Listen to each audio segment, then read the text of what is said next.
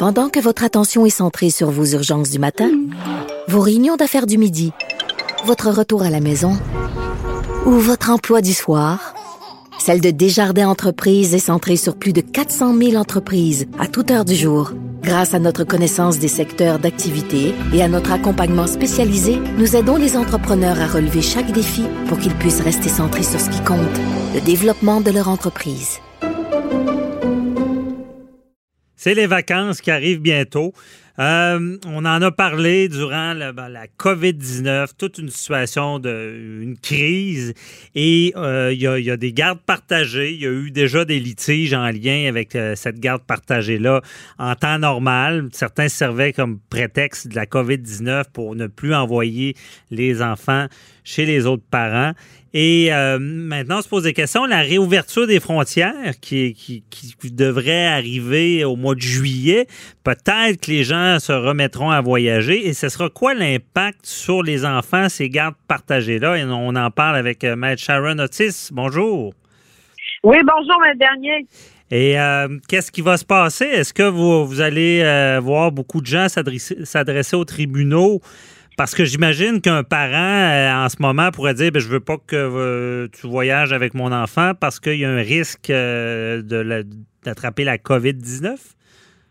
Bien, c'est sûr que dans l'éventualité où un enfant est plus à risque, un système immunitaire un peu plus faible, et, et, tout dépendant bien évidemment du lieu et de l'endroit où ils vont, c'est sûr qu'il y aura assurément des parents qui vont s'adresser aux tribunaux pour dire regardez, voici, mon enfant, il est à risque, l'intérêt de l'enfant au niveau de sa santé, sa sécurité est compromise. Cependant, euh, moi, où est-ce que je vois beaucoup plus une problématique, c'est euh, les voyages à l'extérieur. Dans l'éventualité, on réouvre enfin les frontières. Il euh, faut faire attention lorsqu'on voyage seul avec un enfant parce que bien évidemment, il nous faut une lettre de consentement et euh, il faut aussi euh, aller dans des pays où euh, ces pays-là sont signataires de la Convention de la OK, dans quel sens?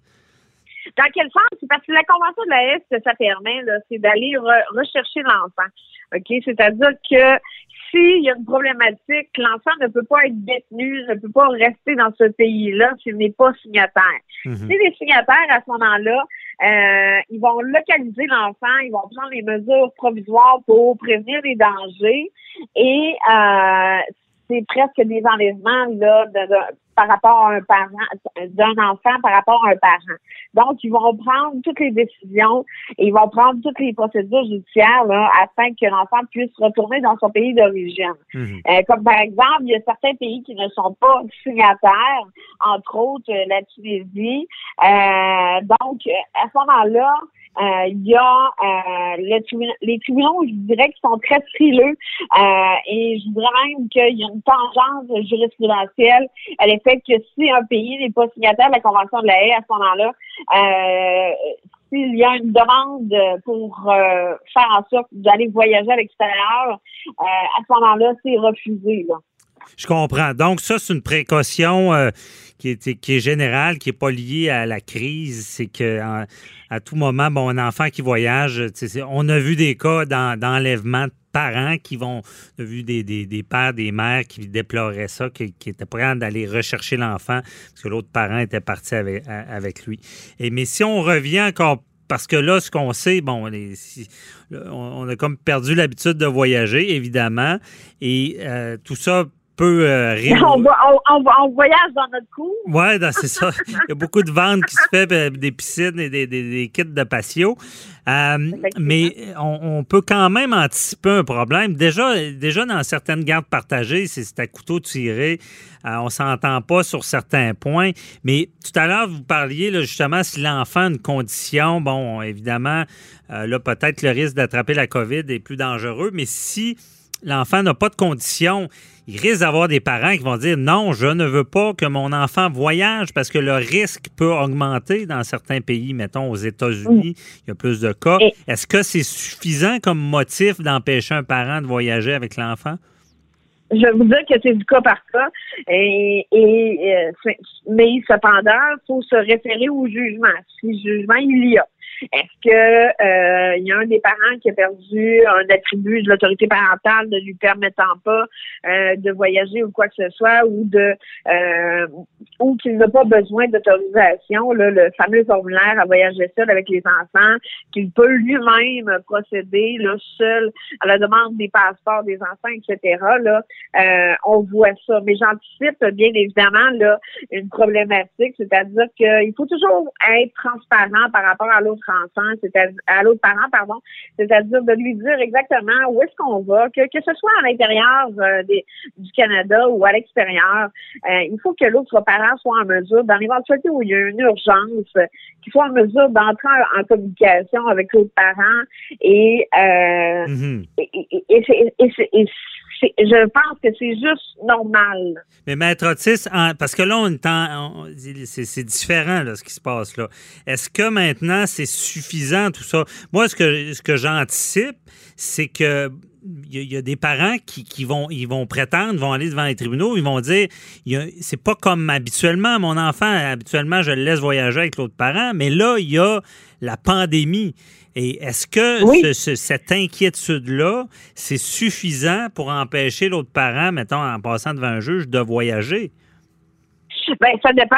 Vous comprenez que dans l'éventualité où les deux parents se sont concertés au préalable pour euh, retourner les enfants, que ce soit en, matière préscolaire ou, euh, ou, au niveau primaire, si les deux parents étaient déjà d'accord, vous comprenez, à ce que l'enfant retourne à l'école, euh, etc., vous comprenez qu'il doit y avoir des bons motifs pour convaincre le tribunal que l'enfant, la santé et la sécurité de l'enfant sur l'article 33 du Code civil du Québec mhm. est compromise. Là. Donc, on, ne peut pas s'adresser au tribunal comme ça. Ça ne peut pas être...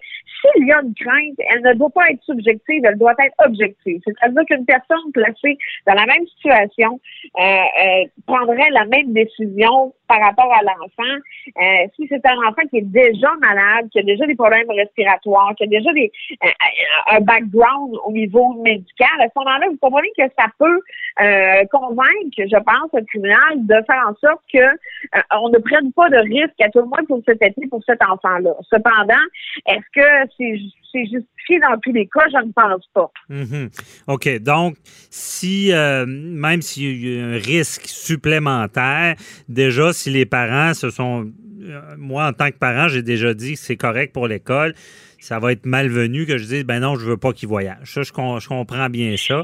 Euh, si, bien évidemment, si les, mesures sont prises, parce que vous comprenez qu'il y a des parents qui, pour lesquels il y en a qui sont moins à cheval sur les mesures de sécurité, c'est-à-dire désinfection des mains, la distanciation, etc. Il ne faut pas oublier euh, que la loi sur la santé et l'hygiène euh, publique euh, doit mhm. quand même tout de même s'appliquer. Je comprends. Il faut que le, parent démontre qu'il va respecter certaines règles.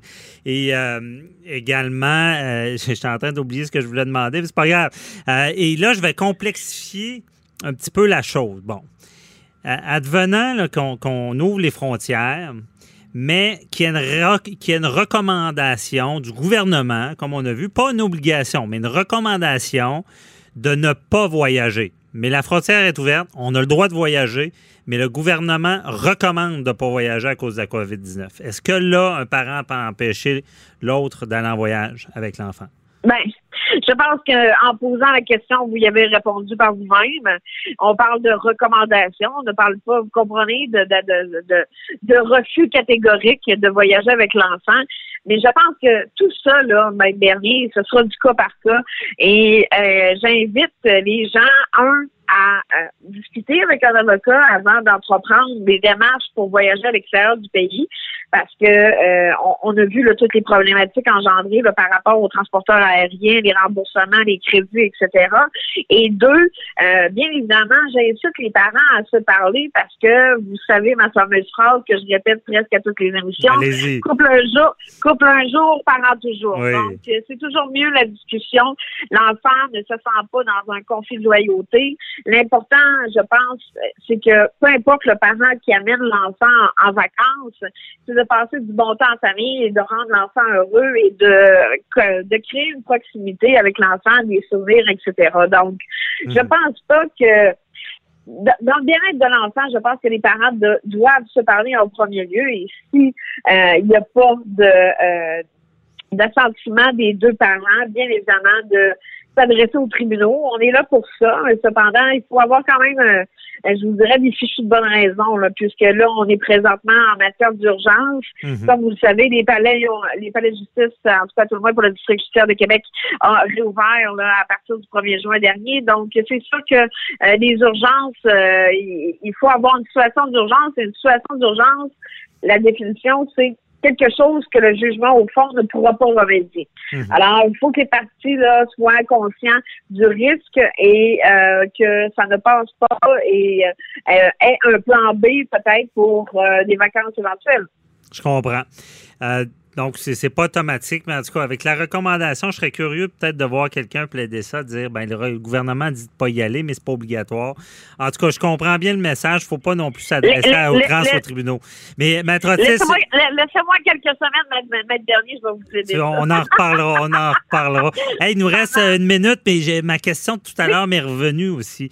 Est-ce que le parent qui part pas d'assurance, parce que là, on sait qu'avec la COVID-19, ça va être plus difficile d'être assuré. Peux-tu dire, moi, je pars pas d'assurance avec l'enfant, ça? Est-ce que c'est un motif de, que l'autre parent va dire non, tu pars pas? Ben, c'est parce que c'est certain que l'assurance, euh, l'assurance est là pour couvrir les frais médicaux de l'enfant. Donc, c'est tout à, l'avantage du parent. Vous comprenez? Personne ne veut tomber, je pense, en premier lieu malade à l'extérieur du ben, Ça mettra à risque l'enfant. Ça veut dire que là-bas, il n'y aurait peut-être pas de moyens.